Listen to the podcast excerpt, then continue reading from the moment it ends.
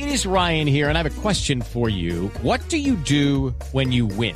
Like, are you a fist pumper? a woohooer, a hand clapper, a high fiver. I kind of like the high five, but if you want to hone in on those winning moves, check out Chumba Casino. At ChumbaCasino.com, choose from hundreds of social casino style games for your chance to redeem serious cash prizes. There are new game releases weekly, plus free daily bonuses. So don't wait. Start having the most fun ever at ChumbaCasino.com. No purchase necessary. BGW. Void were prohibited by law. See terms and conditions. 18 plus. Doctor Salazar, buenos días.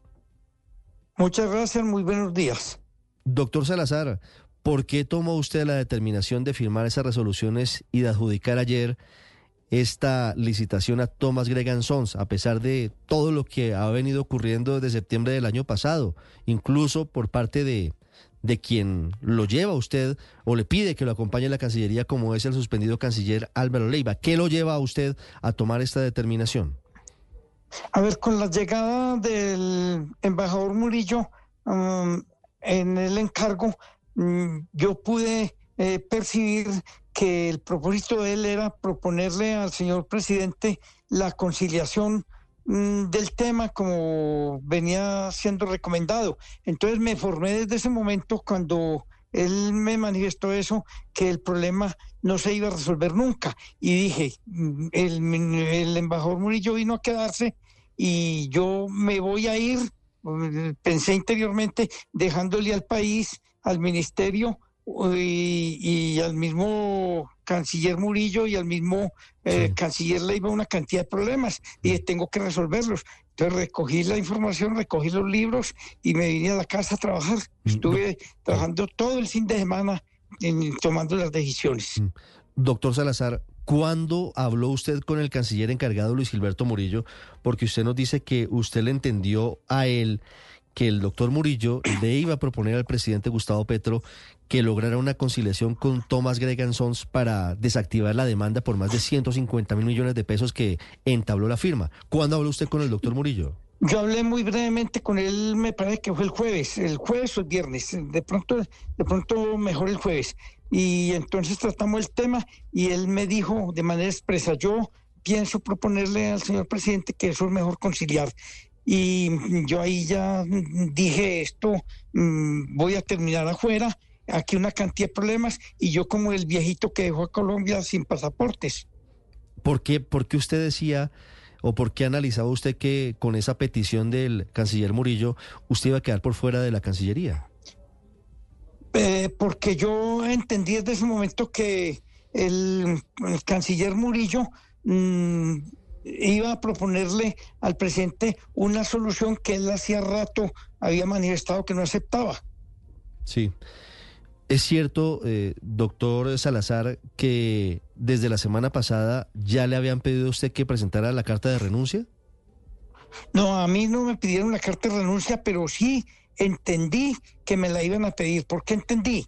Porque le pidieron la carta de renuncia a otras personas. Y yo dije, pues si el señor ministro llega en encargo y empieza a pedir renuncia a personas muy cercanas al canciller Leiva, es porque primero él está pensando que se va a quedar y segundo, ahí sigo yo y no me voy a ir dejando esta mano el problema. Entonces me dediqué a trabajar como era mi deber de eh, ciudadano y de autoridad resolver, resolver el problema. Es que no se ha dicho una cosa que es muy importante. Doctor Salazar, pero quiero preguntarle ahí, ah, en su casa, correcto, pero ¿por qué no espero entonces a que el canciller Murillo, le propusiera al presidente conciliar con Tomás Grech tal y como se lo había manifestado usted el jueves de la semana pasada?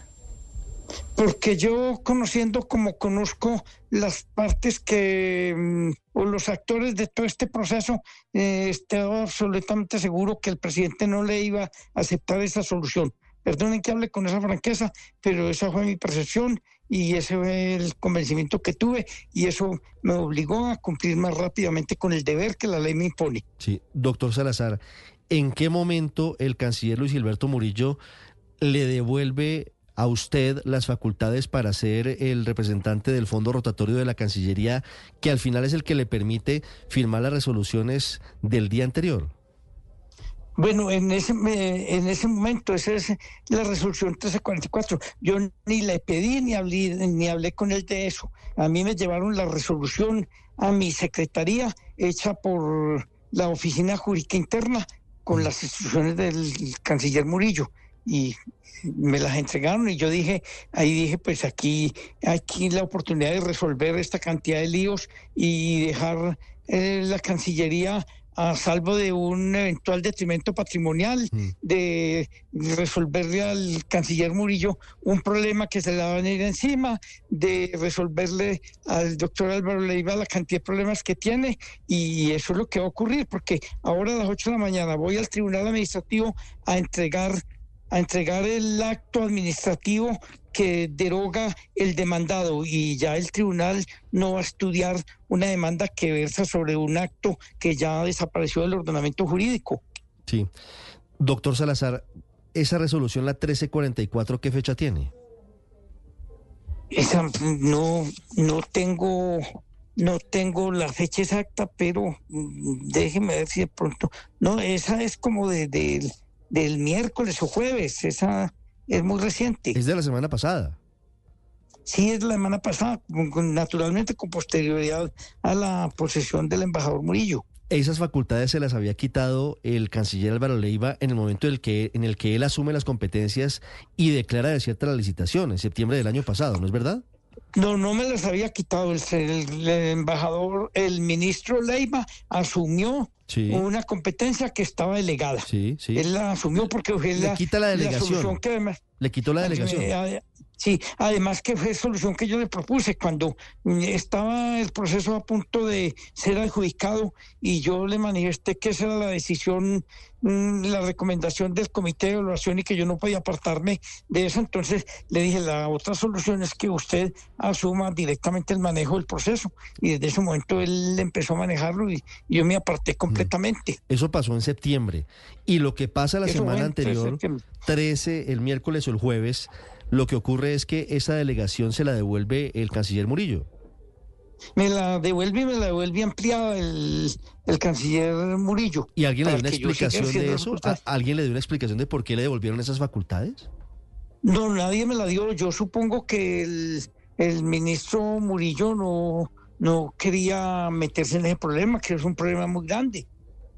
Es decir, ¿Usted cree que el canciller Murillo le devolvió a usted esa delegación para que usted procediera adjudicando la licitación?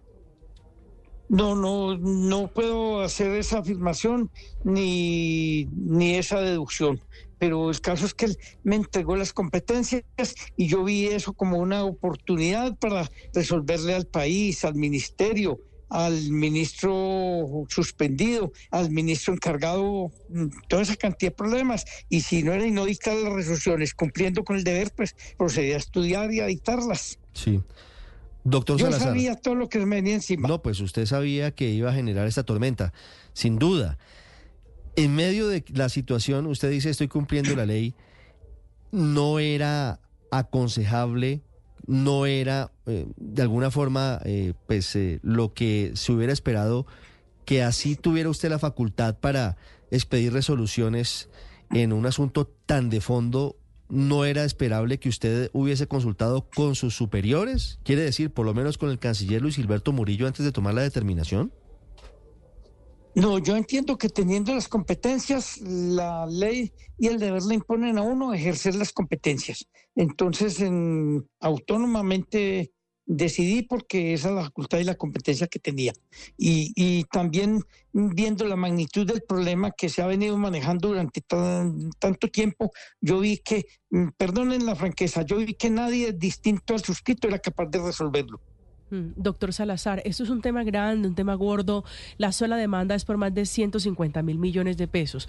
¿Usted consultó, le preguntó a alguien o le dijo a alguien cercano a usted en la Cancillería, hombre, voy a tomar esta decisión o pretendo hacer esto? No podía hacerlo, a nadie le consulté porque eh, tenía la seguridad de que se me entorpecía la decisión. Eh, de que me iban a hacer recomendaciones distintas, de que no iba a encontrar una solución definitiva como la que había que darle a este asunto. Entonces dije, yo sumo como hombre de bien la responsabilidad y eso es lo que hice. Y a propósito de la demanda que usted me está indicando, salgo a las 8 de la mañana al Tribunal Administrativo a entregar la, el acto administrativo que deroga el demandado para que el tribunal ponga fin al proceso. Ese proceso ya con esto se decae totalmente porque no puede el tribunal entrar a estudiar un acto administrativo que ya fue revocado directamente por la misma administración pública. Eh, y luego voy al, a la Procuraduría General de la Nación a entregar también los documentos para que establezcan que han cesado todas las causas de suspensión del, del canciller Álvaro Leiva. Doctor Salazar, ¿qué va a hacer usted con la declaratoria, entre comillas, de insubsistencia que le hizo el presidente Petro a través de sus redes sociales? No, nada, esa es la decisión del señor presidente. Eso me están llamando una avalancha de abogados que me ponen una tutela que me vuelven al puesto. Yo no tengo ningún interés de esos. Ayer dije de pronto que reposición porque una abogada que estaba al lado del entrevistador me sopló eso que es un error porque esa providencia del presidente no tiene ningún recurso. Yo podría poner, por ejemplo, una tutela Mm, para que me restablezcan como mecanismo transitorio, diciendo que me están desconociendo el derecho al trabajo. Entonces llegan a la primera instancia y la resuelven. Cualquiera que sea el resultado de una apelación a la segunda instancia, cualquiera que sea el resultado van a terminar diciendo que esa tutela es de interés nacional porque está implicado el señor presidente de la República. Entonces llega a la Corte Constitucional y la revisan. Y al final le ha hecho perder tiempo a, la, a la jurisdicción saturando de trabajo. Al señor presidente preocupado por un tema que no mm. amerita que él le preste interés y perdiendo el tiempo los colombianos y resulta que yo no necesito el trabajo. Entonces la tutela sería improcedente porque esa es como derecho al ejercicio del trabajo. ¿Usted está pensionado, doctor Salazar? No, yo no estoy pensionado. Cuando salí del Congreso en el año 2002 tuve una avalancha de abogados que me ofrecían pensionarme. Yo no sé cómo, pero yo siempre rechacé eso porque la pensión debe ser un mecanismo para el que la necesita. Inclusive cuando estuve en el Congreso yo estaba haciendo una propuesta para que la pensión fuera complementaria en el sentido de que si es una pensión de 10 millones de pesos y el pensionado tiene 5, no le den sino 5. Y si es una pensión de 15 millones y el pensionado tiene 8, pues que no le entreguen sino 7. Y yo no, yo creo que esa es un, una responsabilidad social que deben tener los que la necesitan, no, no los que no la, no la necesitan no necesito la pensión. Usted no necesita la pensión, usted no cotizó no, para la pensión. No, yo necesito, pero cotizo. Ah, claro que estoy cotizando una cantidad de plata. Esto me ha salido a mí muy costoso porque para la salud que yo pagaba un plan complementario pagaba como no sé, como 300 mil pesos. Ahora estoy pagando un millón y medio. Eh, para pensión me cotizaba con los ingresos de renta que puedo tener y eso me subió como a 4 millones. Yo no ni he podido hacer las cuentas. Entonces, Mm, hay que cotizar porque esa es la responsabilidad social. Sí, mire, doctor Salazar, aquí se presentan una cantidad de episodios, pero quiero preguntarle puntualmente, ¿quiere decir que entre ayer y hoy usted cambió de opinión? ¿Usted ya hoy podría ser presentado como exsecretario general de la Cancillería? Es decir, usted con la declaratoria de insubsistencia que anoche firmó el presidente Gustavo Petro, usted ya no es funcionario, usted no va a entablar ningún tipo de recurso, según lo entiendo.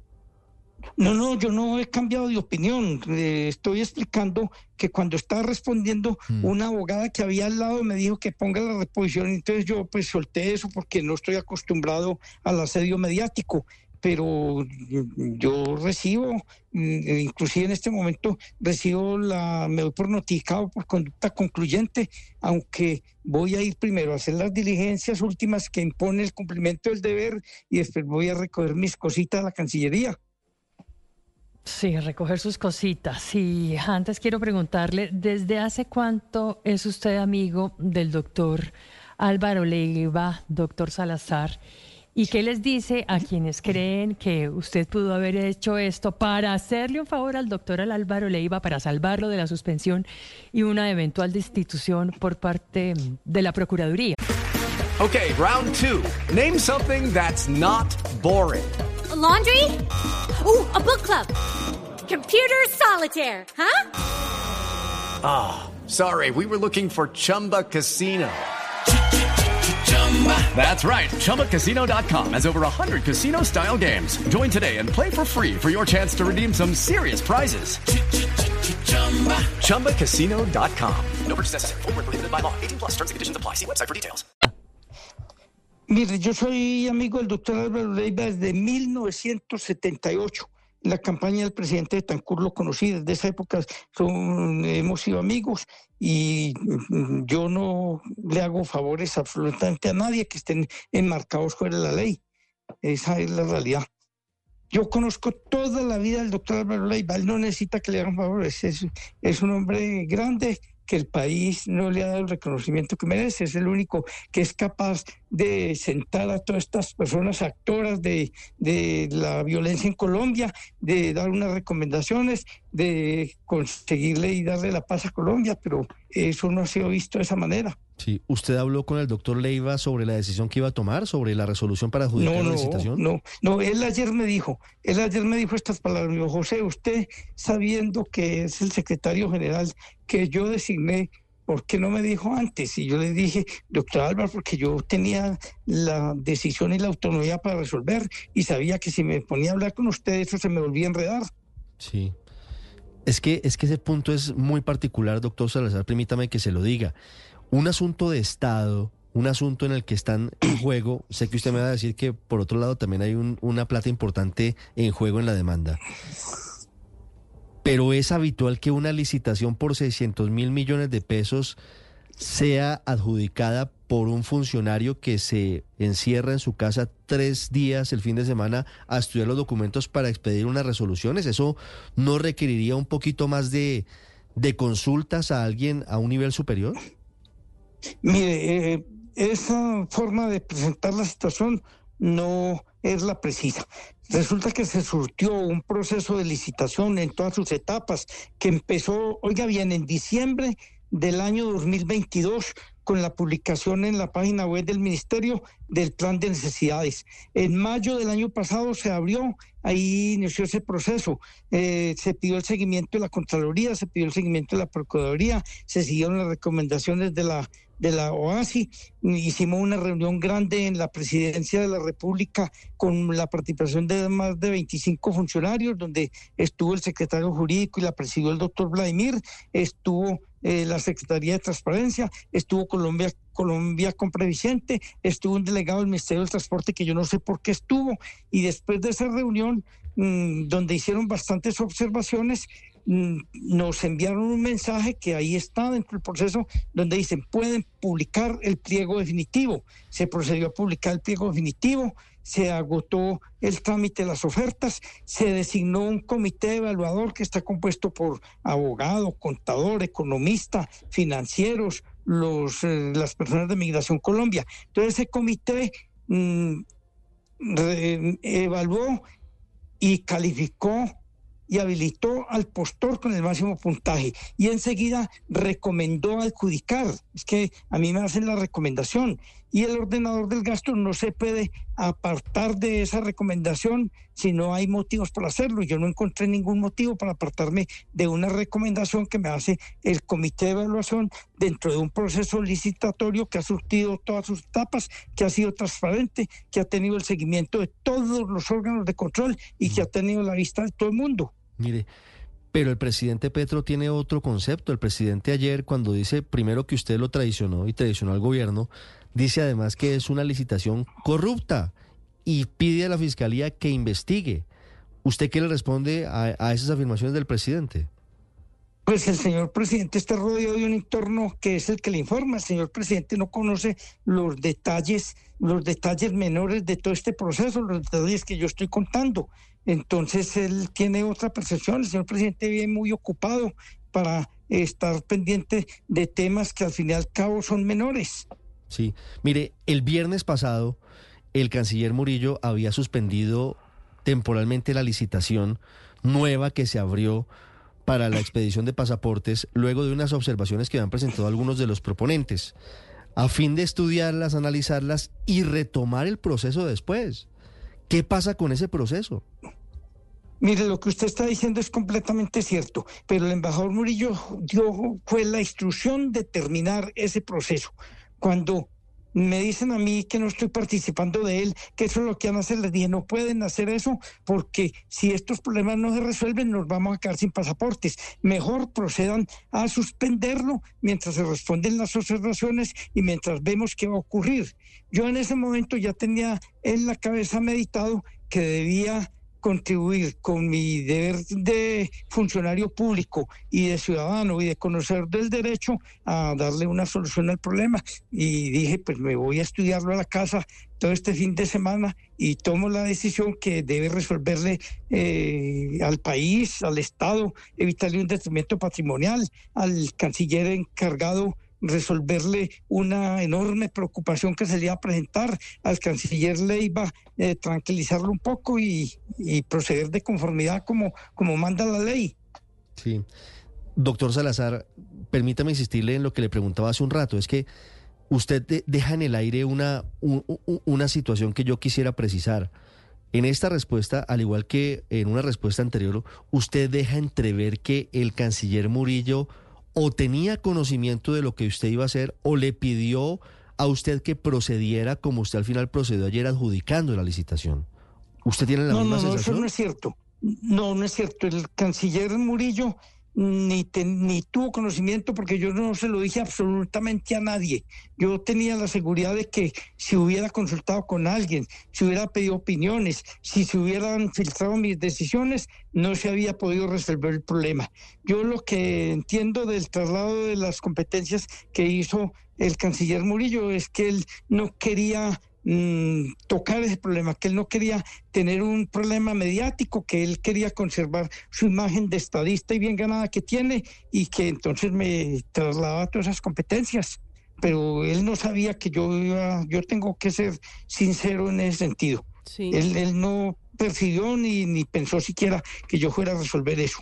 Sí, doctor Salazar, la decisión que usted tomó tiene incidencia en varios frentes. Usted ha mencionado uno y es la tranquilidad. Ha dicho usted darle tranquilidad al canciller suspendido Álvaro Leiva. Producto de esa decisión y después de su conversación, ¿usted cree que él quedó tranquilo o también se siente traicionado como el presidente Gustavo Petro? Yo no he podido saber eso todavía porque hablé con él ayer muy brevemente y no he tenido más comunicación. Eh, ¿Él, lo, llamó, lo, llamó, lo llamó el doctor Leiva o usted lo llamó? No, yo lo, yo lo llamé a él y entonces eh, estoy indicando lo que él me manifestó. Y después no hemos conversado más. Yo no sé si él está, mm, pues, para entrar unos términos, o satisfecho o inconforme conmigo, o si ha cambiado de criterio respecto de la amistad que tenemos toda la vida. Es que hay que tener en cuenta que yo también fui el abogado de él, el tema ese de la pensión que han venido también ventilando en los medios de manera tan equivocada. Entonces, pues tengo una cantidad de preocupaciones que no estoy acostumbrado a tener. Pero, pero el doctor Leiva le agradeció o qué expresó? No, no, no me dijo nada. No, no, no me dijo nada. es lo que me hizo es como un un reclamo justificado en el sentido de que por qué no me avisó. Él no me dijo, no me consignó, José, sabiendo que usted fue designado secretario por mí, ¿usted por qué no me avisó que iba a tomar las decisiones? Entonces yo le contesté que yo había estimado que no, que consideré que no era necesario, pero la verdad es que yo consideraba que me pongo a consultar, no resuelvo nada. Y teniendo yo la capacidad la capacidad primero legal para resolver y la capacidad jurídica para sentarme en mi casa a estudiar una solución que fuera adecuada, pues lo hice. Siete, diez minutos. Doctor Salazar, quiero plantearle una última pregunta que seguramente es la que más les interesa a los oyentes, a los colombianos, porque usted en las tres resoluciones que firma suscribe una que es en la que revoca la declaratoria de urgencia manifiesta y revoca el contrato que se firmó con Thomas Gregan Sons de emergencia para que no hubiese ningún vacío en la expedición de los pasaportes. Las cosas como están en este momento permiten tener algún tipo de preocupación a los colombianos, es decir, puede haber un lapso en el que no haya empresa que se encargue de expedir los pasaportes.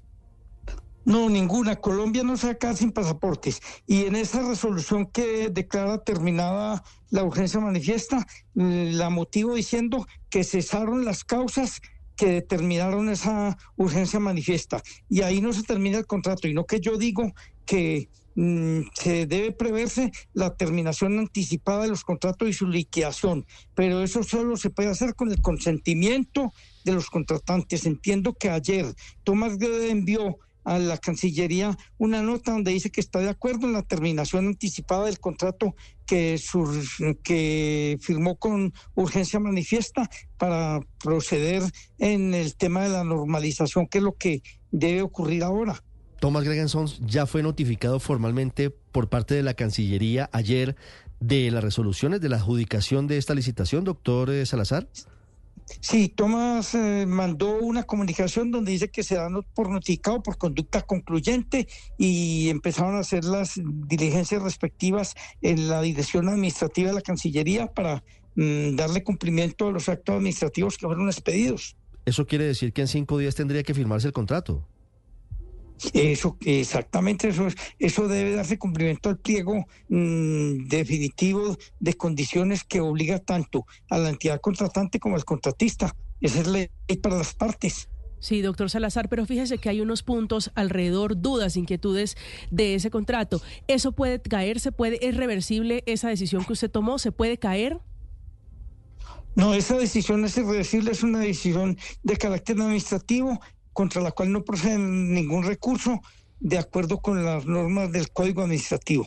Eso no tiene ningún recurso, eso entró a regir desde el momento de su expedición, que es cuando yo firmé los documentos en el día de ayer.